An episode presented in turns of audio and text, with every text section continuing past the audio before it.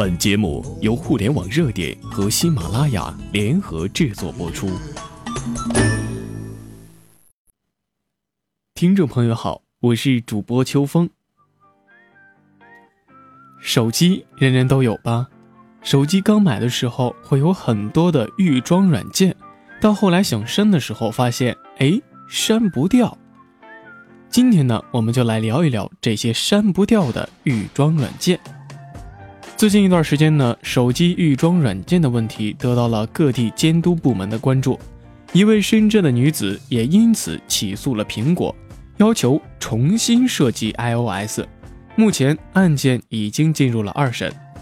而消协方面呢，上海消保委前不久给出市售智能手机的比较试验结果。某国产品牌的新手机预装软件高达七十一款，待机就刷掉了不少流量。这还没完呢，鉴于事实确凿，消费者反应强烈，消保委于近日正式起诉国内外的两家知名手机厂商。据中新网消息，目前法院已经受理该起诉讼。说到这儿，那么问题就来了。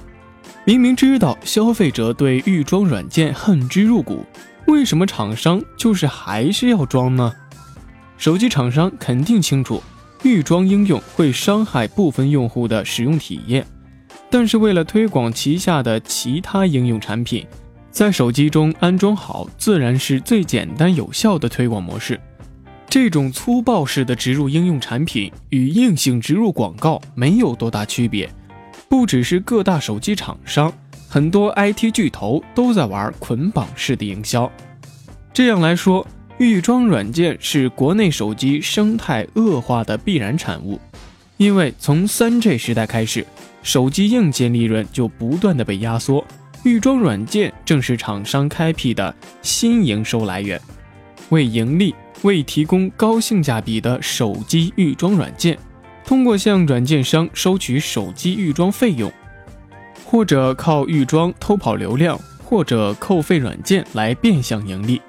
渠道商从厂商拿到手机，在销售到用户之前，从软件商获利。手机预装途径包括：运营商向手机厂商要求内部绑定自己的相关应用，手机厂商预装自家或第三方应用，在手机层层分销过程中。经销商可能会以渠道推广为筹码，与软件商合作进行预装，或者后期刷机预装。无论大家对预装软件多么的讨厌，不可否认，它在一定程度上也推动了 APP 的广泛使用，开拓了互联网公司推广软件的重要途径。简单一点的来讲，单台手机每预装一个软件，手机厂商可以向软件商收费八毛到五毛不等。手机厂商以此来达到降低手机生产成本的目的，从而在市场上形成价格优势；而软件开发商则通过预制软件推广了软件，增加了用户的使用量，进而来实现它的经济利益。很多开发 APP 的公司主管手里都会有一张价格表，不同的预装量价格是不同的，单个 APP 的刷入均价在一两元左右。以一部手机刷入一个 APP 单价一元的行情来计算，像中关村这样的地方，每月的手机出货量都以几十万台来计，代理商顺手就能多挣几十万。如果一部手机预装几个，甚至十几个、二十几个的软件，那么光是刷 ROM 挣到的钱，就几乎可以赶上卖手机的利润了。各级代理商为了利益，像雁过拔毛一般的纷纷刷入自己的 ROM。当手机到达用户手里的时候，没有人能说得清手机到底已经预装了哪些软件。据初步估计，手机软件仅安卓市场就有接近三十万的应用软件。目前，国内预制软件市场的规模已经超过了三十亿元，几乎所有的应用推广中，预装都成为了最具性价比的方式之一。卸载不掉，首先的是一个商业问题。植入简单又能挣钱，因此很多的预装软件在出厂时已经被设定为无法卸载了。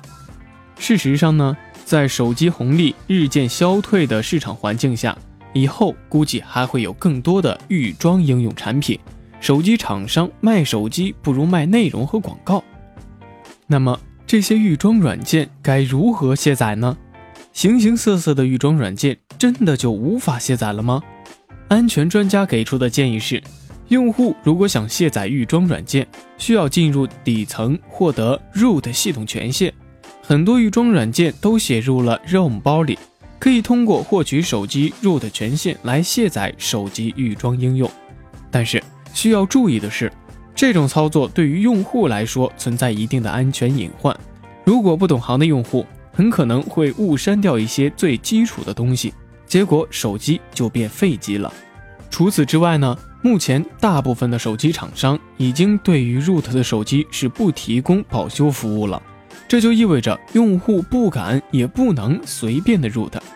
而且多个品牌手机的全国客服人员都表示，强行卸载运营商预装软件之后，手机无论是出现软件或者硬件的问题，都不能再进行保修了。